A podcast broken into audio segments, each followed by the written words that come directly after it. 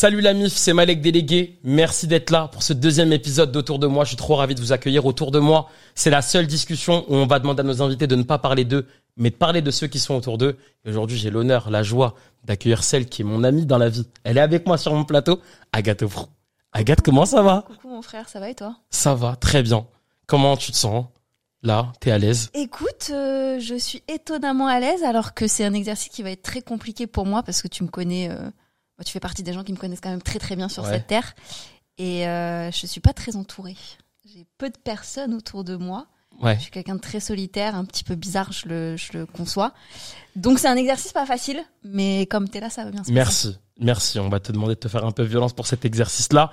Les amis, Agathe, on va vous la présenter rapidement. Deux journalistes de métier, mais on va en parler justement dans la discussion. Animatrice, euh, vous avez pu la voir euh, sur plein d'émissions et des émissions dans lesquelles j'étais. Hein. Hein, allez, allez, j'étais avec elle. Euh, les amis aussi, n'oubliez pas de vous abonner, c'est important. Vous mettez des commentaires aussi pour nous dire qui vous voulez que j'accueille sur ce plateau. Je vais répondre à tout le monde. Je me suis engagé, je vais le faire. Ok? Je vous mets un petit jingle sonore parce qu'il est incroyable et j'en suis trop fan. D'accord? Et puis on se retrouve juste après.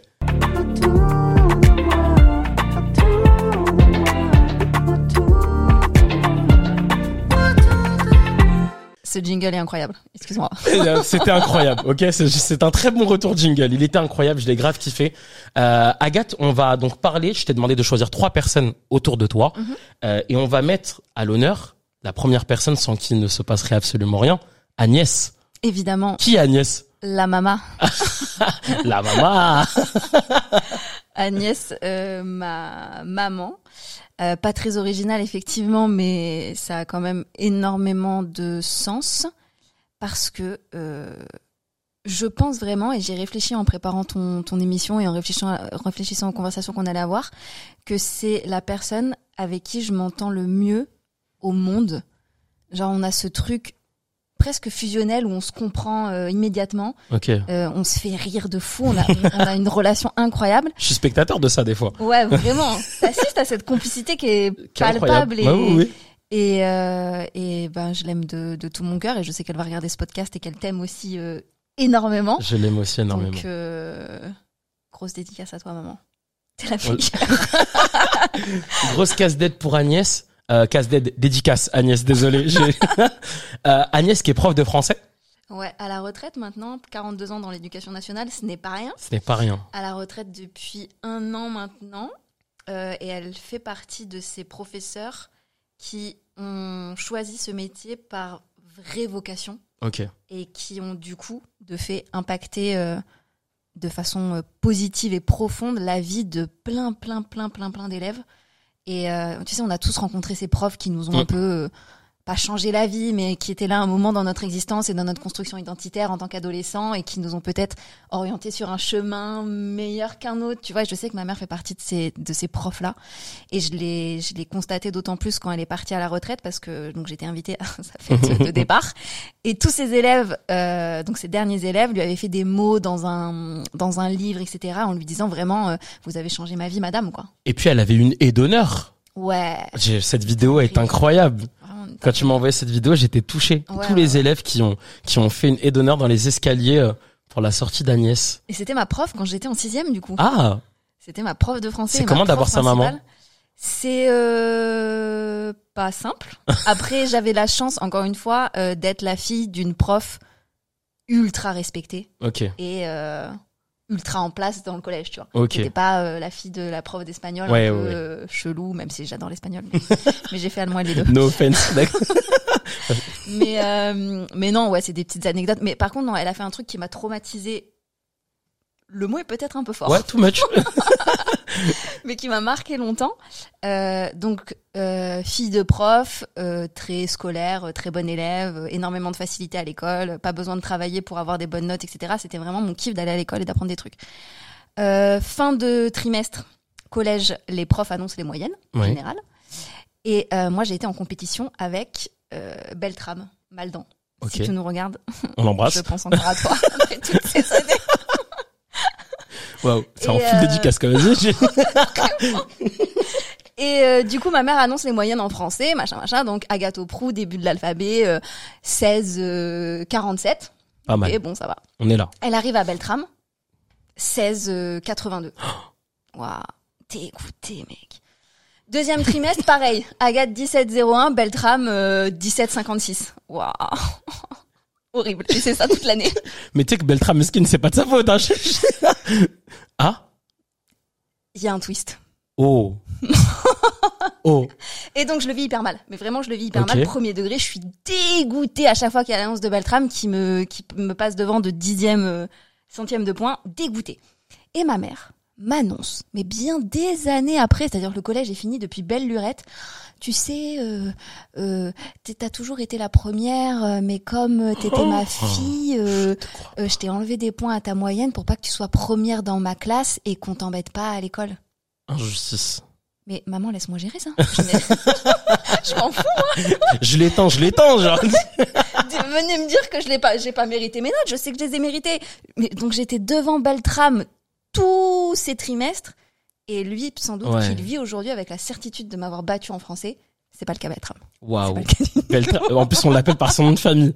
Beltram Bizawat, mon ref. D'accord. Son prénom. Non, je te crois. Je te crois pas. Autant pour moi. Waouh, waouh, waouh. Ok, Ah d'accord. Bon. Mais donc elle était dans cette surprotection de toute façon maternelle. tu Oui, vois. normal. Mais euh, ouais, c'était une petite anecdote qui mange pas. Ouais, mais qu'on- on comprend, comprend. Ce sera une anecdote que tu n'as pas racontée ailleurs que dans Autour de moi. Il y a eu d'autres dédicaces à Beltram ou? Non, c'est la seule. J'espère qu'il va bien. euh, On l'embrasse. Euh... euh, École de journalisme. Ouais. Vocation donc pour devenir un petit peu journaliste. Hum, ouais. À partir de quand? Et c'est quoi surtout le la réaction d'Agnès, ta maman, Mhm. quand tu lui annonces ça? Euh, alors un petit peu compliqué pour moi de l'envisager sérieusement et de me prendre au sérieux en tout cas dans une carrière de ce type-là parce que euh, je suis née euh, au fin fond de la Creuse, euh, département euh, deuxième département le moins peuplé de France après la Lozère.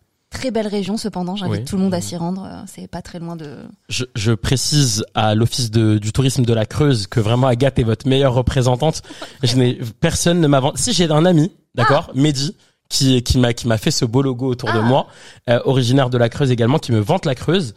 Mais euh, mais toi, tu me vantes la Creuse, mais vraiment c'est incroyable. Ouais, ouais, ouais, faut vraiment que tu passes au moins un week-end à à Guéret, la maison, ouais, ouais, je vais chez venir. maman, évidemment. Donc l'un de mes endroits préférés sur Terre, hein, si ce n'est le numéro un. Mais bon, quand tu viens de la campagne, la Mm. province profonde, c'est difficile pour toi de t'imaginer euh, conquérir Paris et devenir journaliste. Tu vois, c'est un petit peu, ça paraît un petit peu lointain. Enfin moi, en tout cas, ça me paraissait vraiment très loin. Un milieu en plus très euh, très opaque, euh, difficile d'accès. Donc euh, je passe mon bac euh, à Guéret, dans la Creuse. Euh, la région n'offre pas énormément de perspectives d'études supérieures, donc de toute façon, si tu as envie de, de, de, de poursuivre cette voie-là, il faut que tu bouges de toute façon. Je pars à Toulouse euh, en double licence, une sombre double licence de littérature anglaise et de marketing et communication internationale, parce que je parlais bien anglais. et Je me suis dit bon, pourquoi pas. Ouais, tout ça, waouh. Oui. Euh, Ok. Ma mère, à ce moment-là, est plutôt rassurée que je parte à Toulouse et pas directement à Paris. Je pense qu'elle aussi, elle appréhendait que que je quitte comme ça la Creuse pour débarquer à Paris où je connaissais personne. Toulouse, on avait de la famille, donc c'était un, un, un, un écart un peu moins euh, vertigineux. Puis je me rends vite compte que si je me bouge pas un petit peu, je vais être euh, traductrice ou j'en sais rien. Enfin bref. Ouais. euh, Enfin, Pas- offense pas encore une fois pour les traductrices, mais oui, bien sûr, mais c'est pas un truc auquel moi Ouais, j'aspirais ouais. à ce moment-là. Euh, du coup, je fais un stage à la fin de ma licence aux Inroc, donc euh, presse nationale euh, culturel. culturelle exactement, basée à Paris. Et ça me confirme que c'est ce métier que je veux faire. Je suis dans la rédaction, dans l'open space, c'est la première fois que je côtoie d'autres journalistes. J'écris des articles, je les signe avec mon nom, ils sont publiés sur la homepage du Mmh. c'est site vrai. et je me dis, c'est trop bien en vrai, c'est vraiment ça que je veux faire. Je veux écrire, je veux raconter des trucs. On se connaissait pas encore et j'avais déjà vu un papier signé signé de ta main. Ah ouais. Je te jure dans les Inrocks sur un ami que j'embrasse, Florian. Des bisous. Exact. Euh, eh ouais, hein. Je, je traitais vachement de la politique à un moment. Ouais, très- exact. Euh, ok, donc Toulouse, Voilà. ça se passe bien Toulouse? Toulouse, ça se passe plutôt bien. On, on charbonne énormément parce que mes parents ont divorcé quand j'étais au collège. Ok. Et, euh, et c'est ma mère qui euh, a tout pris sur elle, dont l'éducation de ses enfants. Pour plein de raisons. Tu as un frère J'ai un petit frère exactement. Et donc euh, j'arrive à Toulouse pour faire mes études supérieures. Je dois payer un loyer. Donc bien sûr j'ai la CAF, les APL, tout ça. Mmh. Mais euh, il faut vivre aussi. Oui. Et j'ai pas envie d'être un point pour euh, un poids pour ma mère parce que je sais exactement ce qu'elle doit gérer. Même elle, elle prend un autre taf en plus de son taf de prof de français, bah pour essayer de nous offrir la meilleure vie possible avec mon frère, tu vois. Et, euh, et du coup, je travaille de fou, je travaille de fou au black. Salut.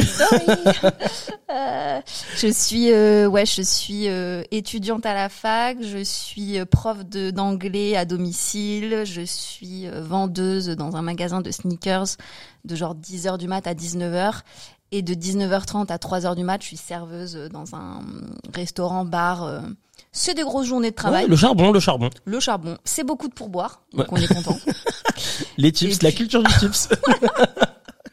Mais ouais, non, c'était c'était une époque très formatrice et euh, et très cool. Et donc j'annonce à ma mère que finalement je vais passer les concours d'entrée aux écoles de journalisme à Paris. Et euh, et ben let's go. Et donc elle débarque à Paris, elle m'aide à chercher mon premier appart euh, et on fait tout ça ensemble. C'est violent la montée sur la capitale quand on vient de la Creuse, Mmh, même si on est passé par Toulouse? C'est oppressant. Ok.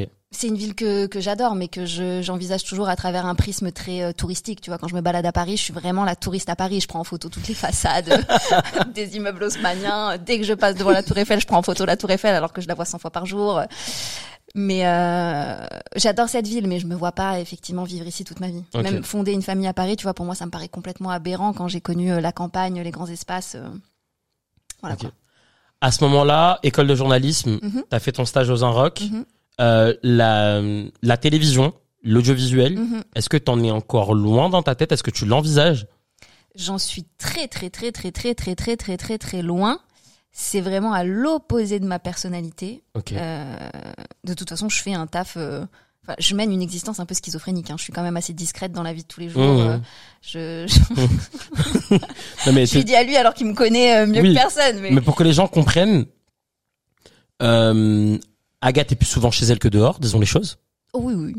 Et si Agathe est dehors, et déjà si elle est réveillée après 21h30, 22h, non 21h30 j'abuse, mais allez 23h30, Allez, 23h30. merci. Si t'es debout après 23h30, faut se poser des questions. Genre c'est la pleine lune où il se passe quelque chose. Voilà. Ouais, Mais ouais, mais c'est très bien en vrai. Ça, Moi tu sais que des fois j'envie ton mode de vie que je n'ai absolument pas. absolument pas. absolument pas. non, mais c'est vrai que j'ai un côté profondément euh, associable. Mais et du coup, euh, ce métier d'image, le fait de se mettre en avant, euh, de d'être en représentation permanente, ça ne m'a jamais effleuré l'esprit. Si tu veux. Et donc quand je, je passe les concours aux écoles de journalisme que j'obtiens, j'entre en école de journalisme à Paris, je fais mes deux années de master en, en alternance dans une rédaction euh, parisienne, et on est formé à ce moment-là à tous les médias qui existent. Donc la presse écrite qui était moi le, mon média de, de, de préférence, mais également la radio, la télé. Et donc on me sollicite, mes formateurs, voilà, il y a les modules télé, modules radio, modules machin. Non, je suis Ça un peu te- butée. Ça te branche pas non, du je tout. dis non, non, ça sert à rien. Je vais pas faire. euh, non, je- moi j'ai envie d'écrire. euh, vraiment, en plus c'était un truc que je voulais faire depuis très longtemps. Je veux écrire, euh, faire des grands reportages. Ok, donc je me forme jamais, même à ces modules. Je n'y vais même pas, même par curiosité simple. Je ne l'avais même pas cette curiosité. Et là, juste avant ma deuxième année de master ou ma première année, je sais plus. Enfin bref, Euh, on est à Paris justement avec ma mère. Il y a mon frère qui me rejoint à Paris. On cherche un appart, il me semble, pour mon frère. On m'appelle sur mon téléphone, numéro que je connais pas, je décroche. Euh, salut Agathe, Euh, on m'a donné votre numéro. C'est le rédacteur en chef du Grand Journal, à l'époque présenté par Antoine Decaune. On est en 2018 Sur Canal Plus donc. sur Canal+. Et il me dit voilà, euh, on cherche une nouvelle chroniqueuse pour la rentrée, une chroniqueuse un peu pop culture. Euh, On m'a chaudement recommandé votre profil. Est-ce que vous êtes disponible pour passer des essais la semaine prochaine? Mec, mais quel rapport? Je fais pas. Euh, ouais, d'accord. Qui vous a donné mon numéro Un ancien des Inrock qui est maintenant travaille dans le groupe Canal, etc. Qui s'est rappelé de moi dans mes stages et trucs et qui pense que je peux avoir un truc pour la télé ou euh, bon. Ok. Euh, là, je prends l'expérience. J'en parle avec ma mère. Je me dis bon, Ouais. pourquoi pas, tu vois, on en entend, on en attend absolument rien, mais ça peut être marrant de passer euh, ce genre de casting, etc. Pas d'attente, on sera pas déçu. Exactement. Voilà. Mais on tente. On On, aime tente. la vie. Waouh, cette phrase. C'est vrai. On aime la vie, vous retiendrez. Donc je débarque là-bas Et euh, à ce moment-là, donc on est en Coupe du Monde et la dernière partie euh, du Grand Journal est occupée par l'équipe du Canal Football Club qui passe euh, tous les soirs pour raconter bah, où on est le foot. et euh, le principe, c'était qu'on était, je crois, quatre ou trois ou quatre meufs à passer ce casting pour être la prochaine chroniqueuse du Grand Journal. Euh, et on devait rester jusqu'à la fin de la diffusion en direct, donc jusqu'à 21h. Ils gardaient le public en plateau et on passait tous nos essais en condition du direct avec toutes les caméras, le public, etc. euh, tout, Ce ce qui se fait très généralement en télévision. ce qui fait assez souvent pour justement nous. Ah, Ah, c'est ma montre qui a envie de communiquer. On salue avec ta nous. montre. Invité surprise dans Autour de moi. Super. Et euh, du coup, ben euh, moi je me retrouve au milieu de ben, de nanas qui évidemment jouent leur life Mhm. parce que c'est potentiellement une opportunité de taf qui peut changer leur carrière. Donc elles sont extrêmement stressées et euh, et moi pas du tout parce Ah qu'encore ouais. une fois euh, moi je fais des babilles Oui, euh, oui. avec les, les équipes du Canal Football Club et tout qui me disent du coup on reste pour regarder ton essai. Bon si vous voulez mais bon J'y tiens si pas vous plus avez que ça. à n'hésitez pas parce que c'est pas non plus. euh, Ok, donc je- j'arrive sur le plateau. Encore une fois, aucune pression. Mm. Je fais ma chronique. euh, J'avais choisi des sujets euh, sympas. euh, je sais écrire. Après, c'est mon métier. Enfin, c'est mon métier. Je voulais être journaliste et je venais en plus de sortir d'un stage, etc. Mm. Donc, je sais écrire pour que la chronique soit intéressante. Tu vois, j'ai quand même. euh, Même si l'écriture télé est différente. même si l'écriture télé est différente, évidemment. Donc je fais ma petite chronique, ça se passe hyper bien. Euh, comme je suis sans pression, je suis très naturelle avec euh, avec le avec Antoine Decaune et toutes les équipes. Et à la suite de ça, on me dit mais qui es-tu en fait? Tu sors d'où Waouh. euh, T'es qui? Sympa comme approche. bah, euh, Je suis euh, Agathe, euh, voilà c'est tout. Mais tu fais quoi dans la vie et tout? Bah là, je vais rentrer en master de journalisme à Paris. Mais t'as quel âge et tout? Bah j'ai 22, 23 ans. Ah ouais, non, mais ça c'est incroyable. Mais franchement, on pense que t'es faite pour ce métier. Euh, Mais c'est vrai que t'es très jeune. À côté d'Antoine Decaune, ça fait un peu euh, le grand-père libidineux et la petite étudiante euh, asiatique. C'est un Ouais. peu, enfin visuellement, c'est un peu. C'est cringe, on va dire. c'est cringe, voilà. Mais mais faut vraiment qu'on travaille ensemble. T'es faite pour ce. Je fais non, mais moi vraiment c'est gentil, mais enfin là j'ai envie d'aller faire mon master et d'avoir mon diplôme et tout. Et comme l'équipe du Canal Football Club était là, Pierre Ménès à l'époque me dit Agathe, vraiment, on va travailler ensemble un jour. Fais, fais, ta, fais tes trucs, tes études, machin, évidemment, mais t'es faite pour ce métier-là. Tu captes la lumière, t'es hyper vidéogénique, euh, c'est hyper intéressant ce que tu dis, tu t'exprimes très bien, t'es faite pour ça. En vrai, tu le réaliseras peut-être plus tard et tout. Bon, Ok. Bref, je pars faire mes deux années de master. Je suis embauchée aux Inrock euh, au sorti, euh, à la sortie de mon de l'obtention de mon diplôme et dans le même temps, euh, je suis chroniqueuse sur Canal Plus Sport Ok. parce que Pierre avait tenu sa parole et il venait de décrocher sa première émission en tant qu'animateur et non plus en tant que simple consultant sur Mhm. Canal Football Club et dans les émissions de, de sport et de foot en général, sauf qu'il tombe malade, double greffe, etc. Enfin très compliqué. Sa case passe à Marie Portolano. Oui. Marie Portolano voit que je suis dans les discussions, etc. Elle trouve mon profil intéressant, elle me contacte, elle me dit écoute, moi je trouve ça super intéressant ce que tu as proposé euh, euh, pour pour l'émission. Si tu veux toujours faire partie de l'aventure, c'est avec plaisir. T'as Ok. une place autour de la table. Ok. Donc j'ai fait une chronique qui s'appelait Culture Foot et je parlais du foot dans la littérature, dans la peinture, euh, dans les arts, euh, comment le foot transcende les limites d'un terrain pour investir tous les champs de la vie quotidienne et en particulier de la vie culturelle. Et c'est ça la beauté de ce sport que j'adore. Et euh, du coup voilà, je suis sur Canal Plus Sport devant euh, je sais pas combien d'abonnés mais quelques dizaines de milliers Ouais. à côté de Reynald Pedros euh, que j'aime beaucoup et euh, et cinq six mois plus tard donc là on est début 2017 la rédaction de touche pas à mon poste me contacte Ok. et ma mère qui est toujours d'un soutien sans faille parce que j'ai quand même du coup a posteriori pa- passé cinq ans à la télé sur les plateaux de chroniqueuse à animatrice etc elle n'est jamais venue me voir sur un plateau de télé Ah oui? jamais elle avait un détachement par rapport à ça C'est vrai. qui, moi, pour moi, été incroyablement Bien sûr. précieux et ça a absolument rien changé euh, dans, dans nos rapports. Dieu merci, tu vois, c'est normal, c'est ma daronne. Mais, euh, mais alors même que on pouvait la solliciter constamment vis-à-vis de sa fille qui était à la télé, tu vois. Bon. C'est vrai que quand j'y pense, Ouais, genre jamais. On n'a jamais vu Agnès sur le plateau. Jamais. Alors que mes tantes m'ont Ouais. passées, mes cousins, tu vois, normal, tu vois, c'est aussi. euh, Moi, j'ai ramené tous de- mes potes. euh, Voilà, voilà, c'est l'occasion de découvrir comment ça se passe euh, derrière les, derrière les cams, tu vois. Ouais, ouais, ouais. Mais euh, Donc détachement ouais, d'Agnès. recul, hauteur. Et quand la rédaction de TPMP te contacte, Ouais. que te dit ta maman? Parce que tu vas quand même être exposé devant des millions Mhm. De téléspectateurs Euh, à la base, ils me contactent pour que je sois expert média de vrai. table, parce qu'ils ont lu justement mes papiers dans les Inrocks, etc. Et ils font venir euh, tous les soirs ce qu'ils appelaient à l'époque donc des experts médias, qui étaient donc des journalistes extérieurs, complètement extérieurs à l'émission et d'ailleurs au groupe Canal. Donc ils avaient un mec de Télé Loisirs la veille, un mec euh, de d'Europe 1 le lendemain, tu vois, j'en sais rien. Mhm. Et moi, ils me disent voilà, donc c'est pas payé, c'est que 40 minutes, c'est pendant les sujets purement médias de l'émission.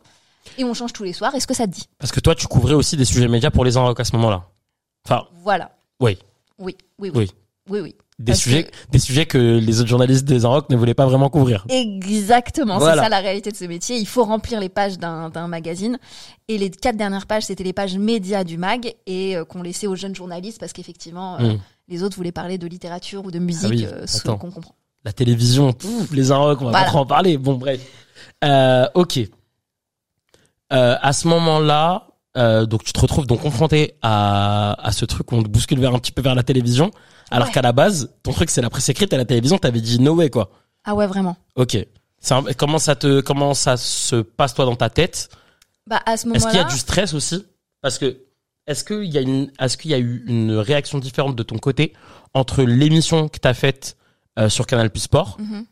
Pierre, Marie, et euh, et euh, tu pas mon poste? Ouais, j'avais pleinement conscience que c'était la dimension euh, au-dessus, la ligue au-dessus. Euh, en revanche, comme moi, on m'avait vendu l'expérience en tant que telle, expert média d'un soir, c'est un one shot, c'est pas payé, ça tourne, machin, et que moi j'étais en plus en place aux Inrock. Euh, quand j'ai expliqué à ma hiérarchie, c'est est-ce que c'est cool pour vous si j'y vais un soir Bien sûr, euh, au contraire, ça nous fait passer pour des mecs détentes et tout. euh, Vas-y, tu vois.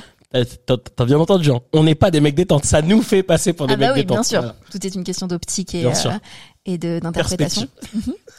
Et euh, du coup, moi, j'étais spectatrice de l'émission à l'époque. Donc là, on est en 2016-2017, février 2017. J'étais spectatrice de l'émission. Ça m'arrivait de, de me taper des replays euh, quand je rentrais le soir après le taf et tout. J'adorais Mhm. l'humour, euh, l'ambiance. euh, je prenais ça pour ce que c'était, c'est-à-dire un bon divertissement. Et donc, ça me faisait kiffer, en plus, premier degré, d'y aller et de voir comment ça se passait, tu vois. Une curiosité euh, de téléspectatrice à ce moment-là, Ouais, tu ouais, vois, pas de pas de plan de carrière, encore une fois.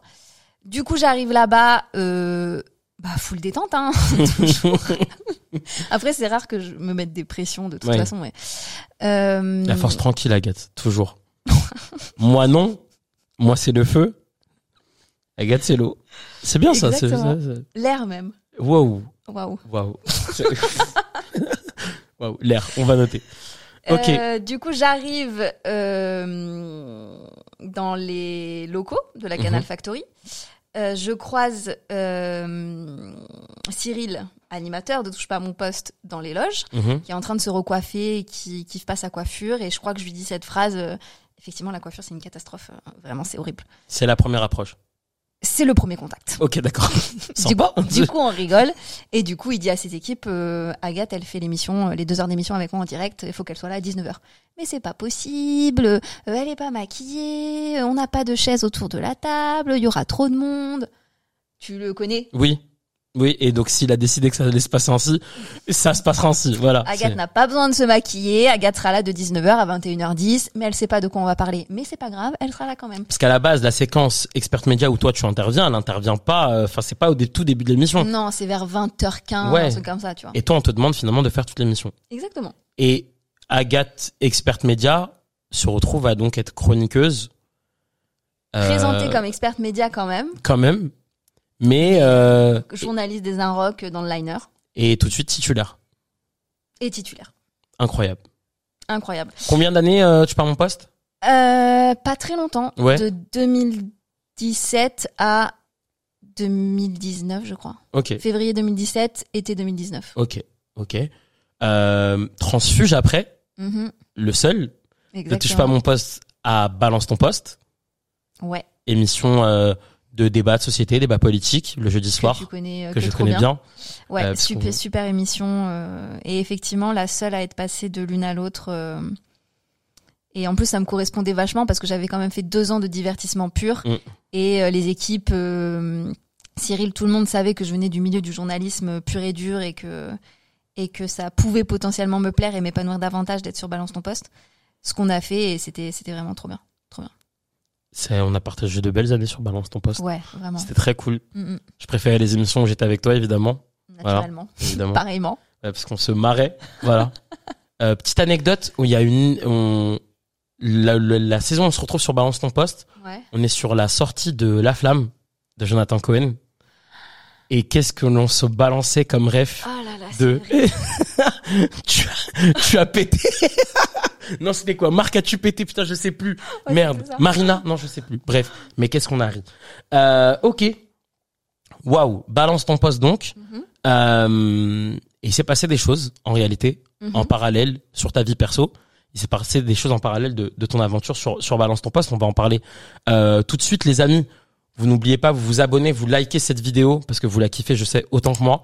Euh, et vous n'hésitez pas à nous dire votre avis en commentaire. Tu parles de la vidéo de moi Non, je parle de toi et de la vidéo. T'étais mareuse, évidemment, t'es extraordinaire. Ça s'appelle de la chèvre, d'accord euh, et, euh, et je vais répondre à tous les commentaires. Je, je me suis engagé auprès de l'équipe, donc je vais le faire. Euh, Agathe, au besoin, j'ai parce que je te connais bien, on a mis de l'eau tempérée Ah dans nos mugs. Voilà. Euh, Agathe ne boit pas d'eau froide. Je vais me désaltérer Dis-nous, immédiatement. dis-nous pourquoi l'eau tempérée. Ah non, mais c'est très important. Mais Pour toi, pour vous, pour vous ici. non, c'est très important de ne pas boire de l'eau euh, trop fraîche pour bah, tout l'organisme et en particulier le système digestif. Et plus il fait chaud, plus il faut boire de l'eau qui se rapproche de la température extérieure. Donc quand on a tendance à boire extrêmement froid sous temps de canicule, rien de pire pour ton corps. Rien de pire. C'était la petite minute magazine de la santé. Voilà. Ça mange pas de pain. J'ai plusieurs cordes à mon arc. Euh, Agathe, en parallèle de. non mais attends, sans rire. Tu sais que euh, dans le désert, Oui. les mecs ils boivent du thé chaud. Mais hein. bien sûr, Bah mais voilà. bien sûr. Et je- dans le, en- quand je suis allé en Égypte, je raconte ma life. Euh, il faisait extrêmement chaud, mais genre peut-être 37-38 degrés, et euh, et on a bu du thé chaud sa Bah, race. évidemment. mais c'était archi bon. Mmh.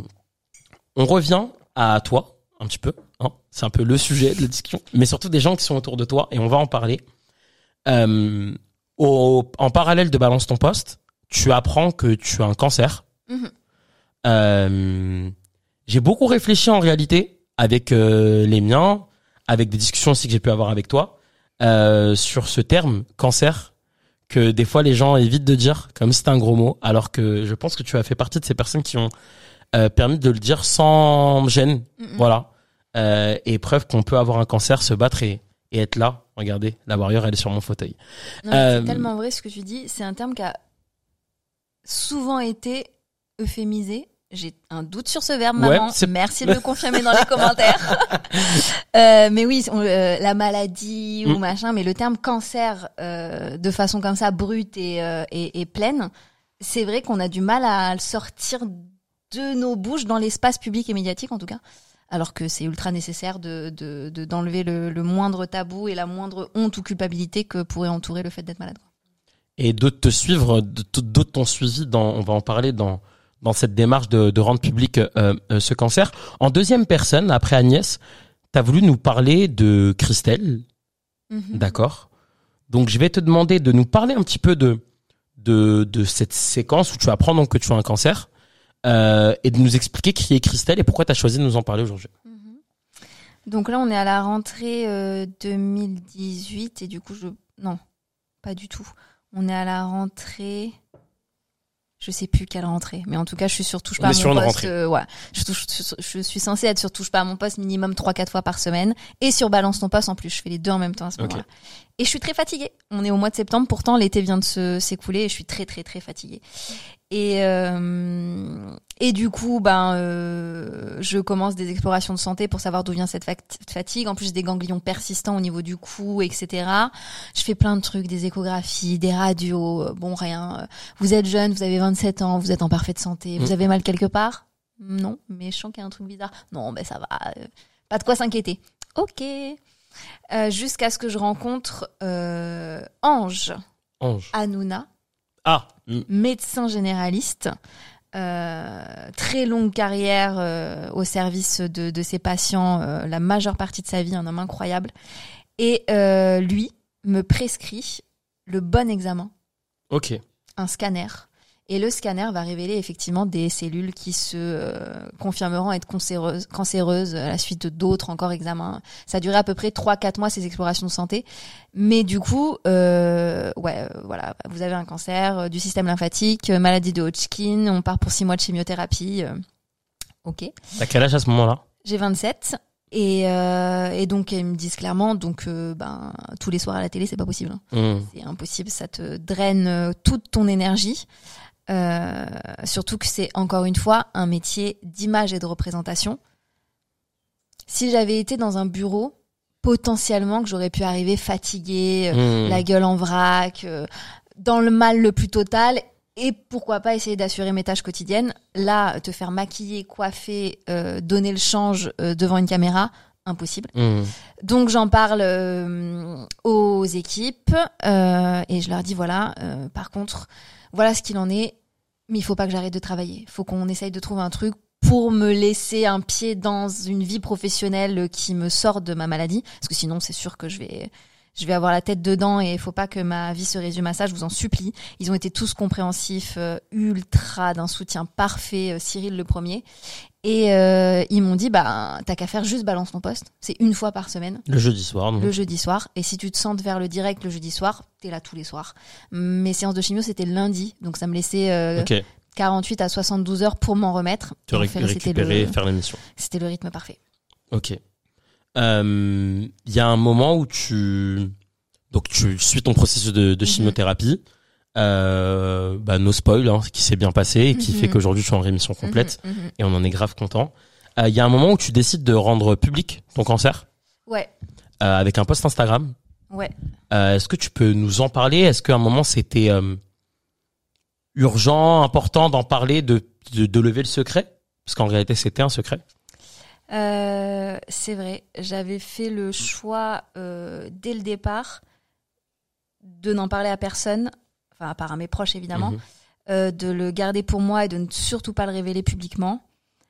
Parce que encore une fois, euh, associable, euh, j'ai un côté un peu, enfin, je, j'aurais pas su gérer euh, de la compassion. Enfin, il y a des gens qui vont bien plus mal que moi, même à l'époque quand j'avais mon cancer, c'est ce que je me disais. Donc, euh, je me sentais pas de gérer tout ce qui pouvait aller autour de l'annonce publique d'un, cancer euh, à mon âge. Donc, je ne veux pas en parler. Et donc, je suis dans une dissimulation euh, permanente et, euh, et en réalité ultra malsaine. Parce qu'en plus de la pression de la guérison, six mois de chimiothérapie, c'est long, c'est Mhm. extrêmement éprouvant pour le corps et pour l'esprit. Je me mettais cette pression de il faut que personne soit au courant. Ok, Sauf que plus la chimio avance, plus je perds mes veuches, ok. plus je m'inscie, moins je me reconnais. J'ai un gros gros problème- avec mon image à ce moment-là. On m'a posé un cathéter sous la peau, euh, donc j'ai un corps étranger littéralement sous ma peau qui me déforme complètement le cou. Donc même quand je suis à la Est-ce que tu peux nous expliquer à quoi sert un cathéter?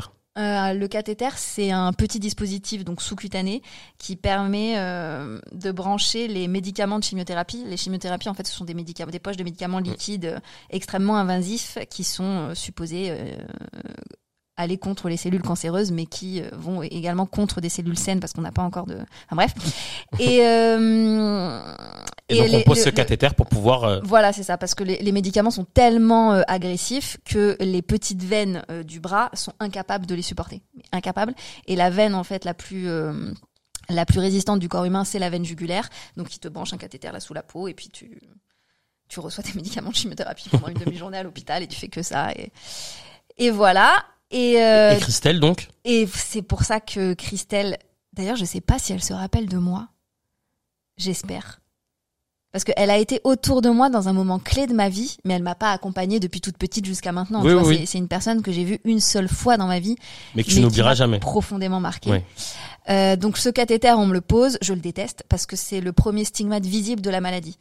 Parce que euh, comme je fais en sorte de perdre le moins possible mes cheveux avec les casques réfrigérants, enfin bref, le, le seul stigmate de la maladie, c'est mon cathéter. Je peux pas m'habiller comme je veux parce que si je mets des cols, même celui-là, tu vois, c'était pas possible parce que ça remonte Mm. jusque là. Je le déteste. Je le déteste. Ça me fait des œdèmes et tout. Je déteste qu'il soit là. Enfin, j'ai un rapport très très bizarre avec ce cathéter. Très traumatisant la pause, etc. De voir ton corps qui change. Bref, vient le jour salvateur où on doit me l'enlever. Donc, ce qui signifie que mon processus de chimiothérapie a été un succès et que je suis en rémission complète et que donc vraisemblablement, il me prévoit pas une rechute ces deux prochaines années, donc on peut me faire une opération d'extraction. incroyable. Vraiment le, oui. le jour, euh, enfin l'un des jours que j'ai attendu le plus dans ma vie euh, à ce moment-là. Enfin bref. Et donc je suis sur la table d'opération. Et là, il y a un truc qui shift dans ma tête. Et le fait qu'on me retire ce truc, hmm, je sais pas, je me mets à le kiffer bizarrement dans un processus ultra étrange. Ok. Et je, je verbalise ça au, à l'équipe médicale qui était autour de moi en leur disant Est-ce que je peux le garder avec moi après? Trop bizarre. Alors Ah je l'ai détesté du début à la fin. Et là, le fait qu'on l'enlève, je sais pas ce que ça symbolisait dans ma Mhm. tête à l'époque. Peut-être la victoire sur cette maladie finalement quelque Ouais. part, ou, ou peut-être une période de ma vie à laquelle j'étais pas prête de dire au revoir euh, comme ça. Enfin, je sais pas, tu vois. Mhm. Et donc là, tu as une infirmière, je les vois euh, que je vois que ses yeux parce qu'elles ont les masques, les charlottes, etc. Des yeux magnifiques. Euh, qui me dit euh, non, on peut pas vous laisser repartir avec le dispositif médical. Je fais d'accord. Elle fait mais si vous voulez, je peux vous le prendre en photo et vous l'envoyer après. Euh, ok, merci. Et elle fait on vous a dit ce que vous devez faire après l'opération? Et donc moi, je suis paniquée, je fais bah non, pourquoi? Il faut faire un truc, il faut que je passe à l'hôpital. Oui, c'est une prescription que je vous donne moi personnellement. C'est profiter de la vie. Ok. Pour faire fondre mon cœur, Christelle. pour faire fondre, je sais même pas qu'elle s'appelle Christelle à ce moment-là, mais quelle présence rassurante, mais quelle femme incroyable d'arriver à mettre comme ça de, de, de l'amour et du bien-être dans un moment qui est quand même compliqué. Tu vois, tu te fais charcuter pour te faire enlever Ouais. un truc. Merci à elle d'exister. Et euh, du coup, l'extraction du cathéter se passe très bien. Euh, elle me le montre. Donc le truc est plein de sang, c'est dégueulasse. Euh, Ouais, Merci. normal, normal. Ah ok, c'était ça. Il est extrêmement long parce que je l'avais pas vu quand on me l'avait posé. En Ouais, fait, ouais, le tube est ultra long. Enfin bref, c'est bizarre de le matérialiser. J'ai envie de te dire que c'est même mieux que tu l'aies pas vu avant qu'on te le pose. Ouais, vraiment, ouais, ouais, vraiment. Euh, très bizarre de le voir, de le visualiser, de le comprendre euh, dans, dans, dans sa forme physique, etc. Enfin bref.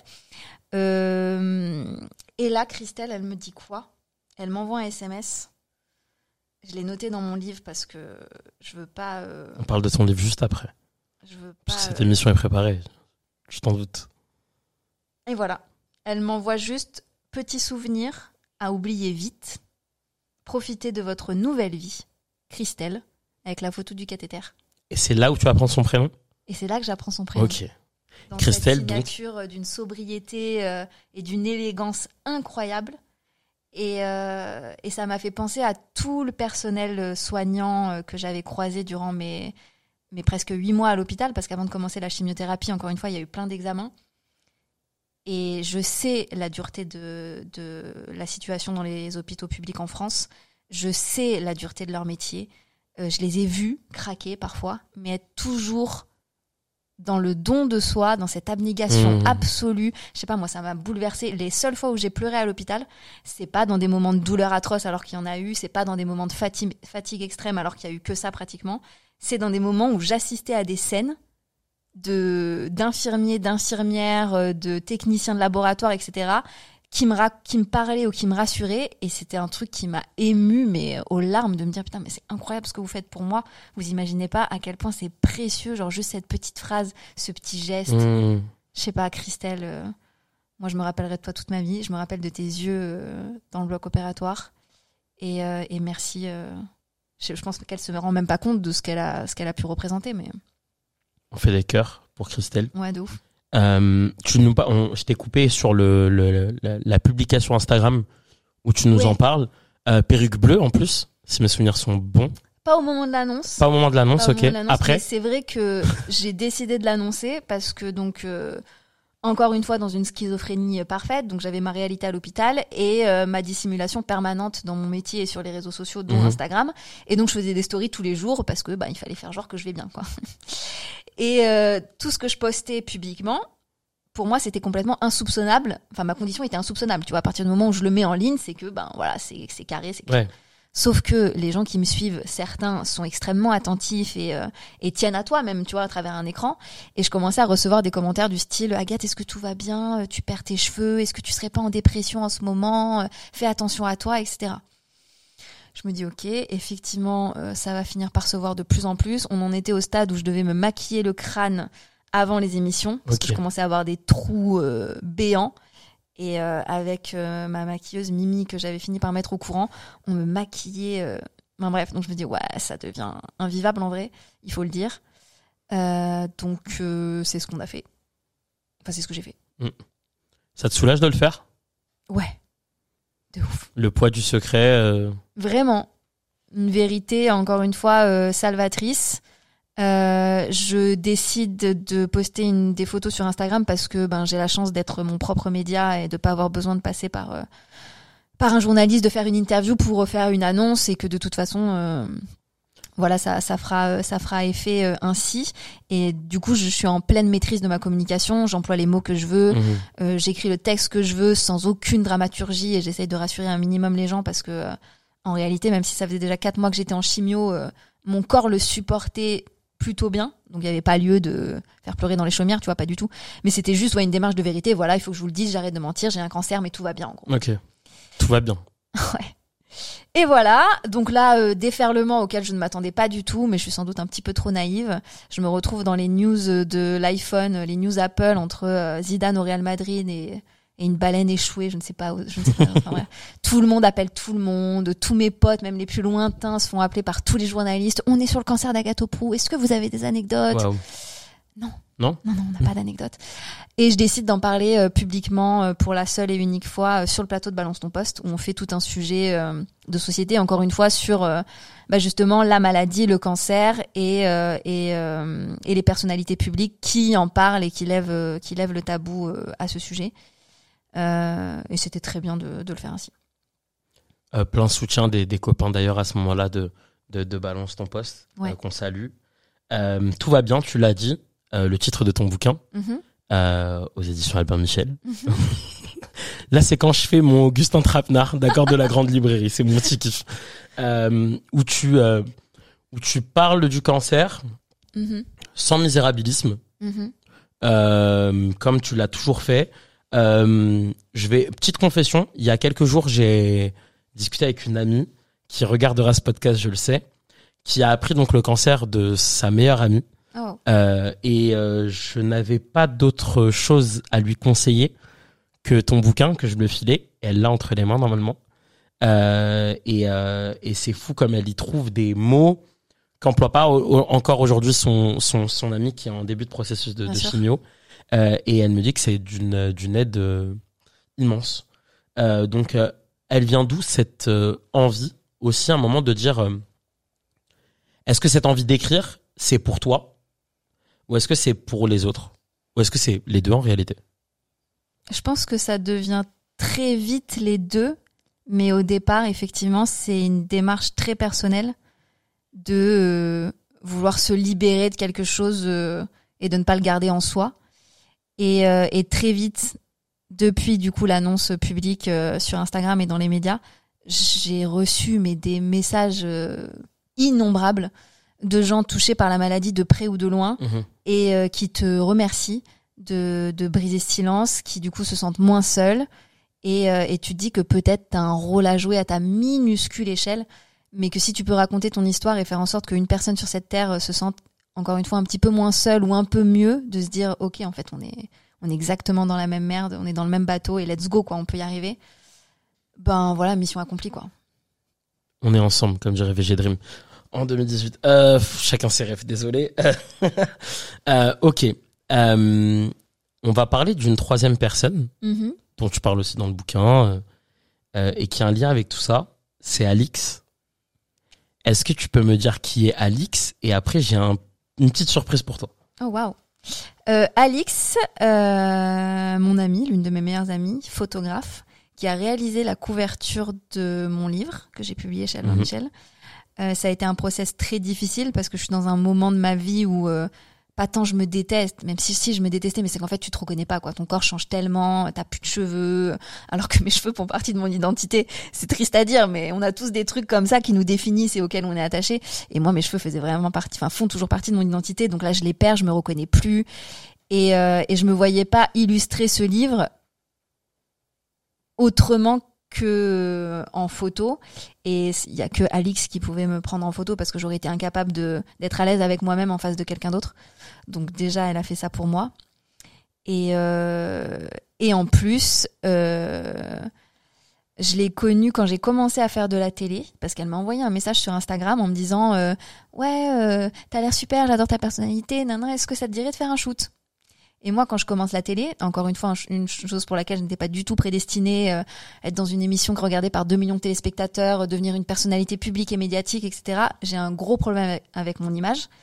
Euh, puis tu sais, c'est les trucs de confiance en soi, d'estime de soi-même. Mhm. Quand tout d'un coup, t'es scruté par euh, des millions et des millions d'yeux, tu prends conscience de toi dans une dimension et dans une euh, enfin t'avais jamais pris j'avais jamais pris conscience de moi-même autant que ça. Je suis incapable de me regarder dans les émissions par exemple. Je me supporte pas. Et je suis contactée par plein de photographes plein de mecs ouais et Alix, c'était la première femme photographe, parce que c'est vrai qu'il y a énormément d'hommes dans ce métier. Mm, et dans les métiers artistiques plus généralement, mais la photographie en particulier, qui m'envoie un message et qui me dit et je photographie essentiellement des meufs. Donc, sens-toi très à l'aise avec moi. Et Trop lourd. Et je fais, oh, ok, let's go. Et c'est la première fois, du coup, que je suis derrière un objectif, que j'apprends à contrôler mon image, mes trucs, mes machins. Donc, elle, elle m'a vachement aidé là-dessus. Et c'est devenu l'une de mes meilleures amies parce que, donc, au moment de ma maladie, elle a fait partie de ces gens qui se sont, mais révélés. En fait, la maladie, c'est un révélateur à bien des égards et c'est un révélateur sur ton entourage aussi. Parce que t'as ceux qui vont euh, réagir d'une certaine façon et d'une autre et ça va en dire tellement long, non pas sur, euh, sur euh, l'être humain qu'ils sont, parce que on réagit tous différemment face mmh, mmh. aux obstacles et aux épreuves de la vie, mais à, à l'attachement, à l'amour, à la considération qu'ils ont pour toi. Et Alix, je pense qu'elle n'a pas loupé une seule séance de chimio, alors qu'il faut quand même euh, ben, euh, se rendre disponible de 8h à 13h un lundi matin dans un hôpital au fin fond du 11e, très loin de chez elle. qu'il faut tout mettre en pause parce que t'as pas le droit de quitter la chambre d'hôpital. Et, euh, et je ne lui ai jamais demandé. C'est-à-dire que d'elle-même, elle était là. Tu vois, c'est pas euh, est-ce que tu as envie que je vienne avec toi? Juste le fait de ne pas poser cette question et de ne pas mettre dans la position de celle qui doit dire oui ou demander, juste qu'elle soit là. tellement précieux, tellement mmh. précieux, incroyable. Alix, euh, Alix que j'ai contacté. Ah. Et Alix qui nous a fait un petit message sonore qu'on va écouter maintenant. Coucou Malek. Euh, bah, J'aime bien me rappeler d'une petite anecdote qui est marrante. C'était euh, pour sa dernière chimio, euh, Agathe se préparait avec euh, tous ses fils et tout ce qu'elle avait euh, en perfusion et tout. Elle était en train de se préparer pour aller euh, à un event diesel où elle était invitée et avec qui elle collaborait. Et du coup, euh, voilà, ça me faisait rire. J'ai encore des photos d'elle euh, en train de se maquiller euh, pour sa dernière chimio. Et voilà, et donc c'est assez euh, assez révélateur d'Agathe de comment elle a surmonté euh, son cancer. Un petit message pour Agathe, alias Bébinia. ouais, très vrai, très vrai elle était là dans des moments de ma vie complètement euh, improbables, dont celui qu'elle vient de raconter. Effectivement, euh, Diesel était un de mes euh, clients à l'époque et il y avait un événement de travail le jour de ma dernière chimio et c'était encore une fois tout un symbole, tu vois, c'est la dernière séance de chimiothérapie. Vraisemblablement, ça veut dire que tu es à la fin de ton protocole de soins, à moins que le dernier examen te dise bah non, il y a tellement de cellules cancéreuses encore, on repart. Mais là, on était dans un mood tous où on se disait on est en train de sortir du truc. Mhm. Euh, physiquement, j'en étais absolument incapable, hein. mais encore une fois, je pense vachement que l'esprit et la force de l'esprit et de la pensée positive peut avoir un impact mais incommensurable sur ton corps. Et moi c'est ce qui s'est passé pendant toute ma chimiothérapie et, euh, et là encore en particulier parce que t'es fatigué hein. vraiment les chimios mais c'est dur de fou. Tous ceux qui sont là-dedans en ce moment et ou qui viennent d'en sortir ou qui vont le l'entamer force à vous on est tellement ensemble et euh, et, euh, et vraiment conditionnez-vous dans votre tête. Vous êtes capable de l'encaisser euh, et, vous êtes capable de vous en sortir. Et euh, même si ça ne marche pas évidemment à tous les coups, il y a certaines choses, certaines choses pardon qu'on peut pas contrer et qui sont euh, bien au-delà de, de, notre ressort. Je pense que si déjà tu pars dans cette dynamique-là et dans ce cheminement de pensée-là, tu mets toutes les chances de ton côté. Et du coup, ouais, je me maquillais dans les toilettes, encore branchée à mes médicaments de chimio. alors que j'étais épuisée, mais je me disais vas-y, euh, pour le symbole, pour la Ouais. fin du truc, let's go quoi. Euh, Alix m'a parlé aussi des nombreux rires qu'il pouvait y avoir dans cette chambre d'hô- d'hôpital. Ouais. Euh, et on pourrait peut-être pas, et on peut-être on- qu'on fait erreur d'ailleurs, penser directement à des rires dans une chambre d'hôpital en pleine séance de chimio. Ouais. Mais euh, mais Alix m'a dit ça et elle m'a dit euh, que sur cette euh, cette dernière journée là de chimio où tu te maquilles, euh, bon, on aurait pu croire qu'on était partout, peut-être dans un vestiaire de, de salle de sport, partout, sauf dans une chambre d'hôpital. Euh, et moi, en réalité, là, je me permets. Je trouve que ça te ressemble en réalité pas mal, tu vois. De, c'est c'est la c'est un peu la mentalité Agathe que je n'ai pas des fois, mais mais de dire, euh, allez, euh, en gros, c'est vrai, c'est ça, show must go on, tu vois. Quoi qu'il, waouh, très ringard, très ringard, très euh, Patrick Sabatier. Euh, on embrasse Patrick Sabatier évidemment. Non, mais en vrai, c'est ça. C'est quoi qu'il arrive, tout va bien. Ouais, c'est ça. C'est euh, c'est euh, la pensée positive, c'est euh, c'est essayer de prendre du recul et de la hauteur sur les choses, c'est se dire qu'il y a toujours bien pire que soi, Mhm. c'est euh, se replacer euh, à notre juste euh, se replacer à notre juste place, c'est pas heureux comme formule mais se remettre à notre juste place dans l'univers et prendre conscience que, bah, qu'on est absolument rien du tout en vrai. Donc euh, ouais, relativiser euh, toutes les situations au maximum. Après parfois c'est c'est c'est difficile Mhm. hein. mais euh, show must go on. Ouais. Oh, putain. Ça va me suivre hein. T'as purée. Qu'est-ce que j'ai fait? Euh, Agathe, merci. On arrive à la fin d'Autour de moi. Merci à toi mon frère. Je vais pas te libérer tout de suite. Ah. Parce que Autour de moi, c'est comme à la maison. Et à la maison, quand on accueille nos invités, bah, on t'a bien accueilli déjà. On m'a très bien accueilli, j'ai toujours un petit peu Tempérée. Euh, mais euh, quand on accueille des invités, on leur fait aussi des cadeaux. Hmm. Donc tu vas pas repartir Alors tout le monde ne fait pas ça. Hein. J'ai Ah. été invitée à pas mal de dîners déjà dans ma vie. C'est rare qu'on m'offre des cadeaux. Oui, mais autour de moi, on n'est pas comme Ouais. les autres, d'accord. Euh, normalement, Yara qui travaille magnifiquement bien m'a mis un sac juste ici, qui est lourd. Yara qu'on adore. Hop là, Oh. Ah oui, c'est très lourd. J'étais à la salle ce matin. Et je, et je te laisse euh, nous faire un petit unboxing de, de tes cadeaux. Unboxing, one by one. Alors là, on a quoi? Du thé vert, Ah. ma passion. L'une de mes boissons, euh, ben principales. hein. Oui, c'est ce que j'allais dire. De l'eau tempérée, du thé vert. Trop bien. Thé vert aromatisé Bali, ok. En vrai, c'est le petit starter pack pour une, pour une soirée chez Agathe. Ok, On l'a un peu pensé comme ça. ok, trop bien. Je les connais pas, en plus ceux-là, je les ai jamais testés, donc j'ai beaucoup trop hâte. Encore du thé vert. Ouais. C'est très bon pour la santé, hein, n'hésitez pas à, à vous en procurer. Et là, euh, pour ton dernier cadeau, t'as une petite, t'as une petite passion. Euh, et en vrai, euh, on, ça nous a vraiment aidé pour choisir ce Oh, wow. cadeau. Alors Agathe a une passion folle pour les jeux de société, les amis. Folle, carrément, la passion est folle. Mais c'est une passion folle, ça veut dire que je... C'est trop bien les jeux de société. Mais on arrive chez Watt, on est d'accord que ton salon, c'est la caverne de tous les jeux de France, de Navarre. Vraiment, c'est incroyable. Vous l'aurez compris, j'ai 110 ans. Certes, je ne sors jamais après 21h30. Chez moi, on fait des jeux de société, on boit du thé, de la tisane aussi, des infusions. On fait des petits bacs. euh, on fait des petits bacs. T'es nul au petit bac, mon frère. Je suis si nul au petit bac. Mais je sais pas si t'as remarqué, mais j'ai les mots. Mais le problème, c'est que la pression, je suis pas bon dans la pression, en fait. Purée. Ok, petit meurtre, effet divers, un jeu d'enquête délirante, jouable à partir de 14 ans. Ouh, c'est pas pour tout le monde ça. Ah ouais? Ah ouais, non. Ça veut dire un truc, ça? Ah ouais, généralement les jeux, même ceux auxquels on joue, euh, toi et moi et nos amis quand on est à la maison, c'est à partir de 8-9 ans, tu vois. D'accord. Donc je, je ne vais pas jouer à ce jeu. C'est déjà compliqué. Oh, Waouh, c'est perdue. rigole. Ok, on se fait tirer dessus à la maison. Y a pas de souci. c'est hyper complet. Ah ouais, là on va être dans des euh, On va kiffer. dans des affaires quoi, des, de sombres que bah, affaires. je, je suis de la partie, hein, quoi qu'il. Oui, bah naturellement parce que ça se joue entre 4 et 7 personnes et je n'ai pas 7 personnes dans mon entourage. Donc, euh, Ça va si s'arrêter là. faire partie des 4.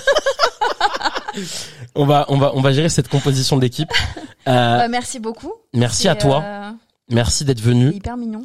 Euh, merci d'avoir euh, honoré euh, cette invitation euh, autour de moi, ce projet qui me tient à cœur. Et en vrai, c'était tout naturel que, que l'une de mes amies les plus proches du quotidien soit ici. Bah, Merci à toi pour cette invitation. Merci bah, de m'avoir mis autant à l'aise dans un exercice dans lequel je ne le suis pas nécessairement et je pense pas que j'aurais pu faire ça avec quelqu'un d'autre que toi de toute façon. Euh, T'aurais pu être dans mes euh, dans les trois personnes euh, citées, mais ça aurait fait peut-être un peu trop. Ouais, un peu trop. Mais, euh, mais je suis hyper fière de toi, hyper fière de cet accomplissement euh, euh, que tu viens encore de cocher dans ta vie. Je sais le travail que tu mets, je sais le cœur que tu mets, je sais la passion que tu mets. T'es incroyable, mon frère. Et, et merci pour, pour ta présence dans ma vie, d'une fiabilité, d'une loyauté sans faille. Et j'espère te le rendre au moins pareil. Ouais, tu me le rends. Voilà, si tu savais comme tu me le rends. T'es, t'es ma part de lucidité dans la vie, celle que je n'ai pas, d'accord?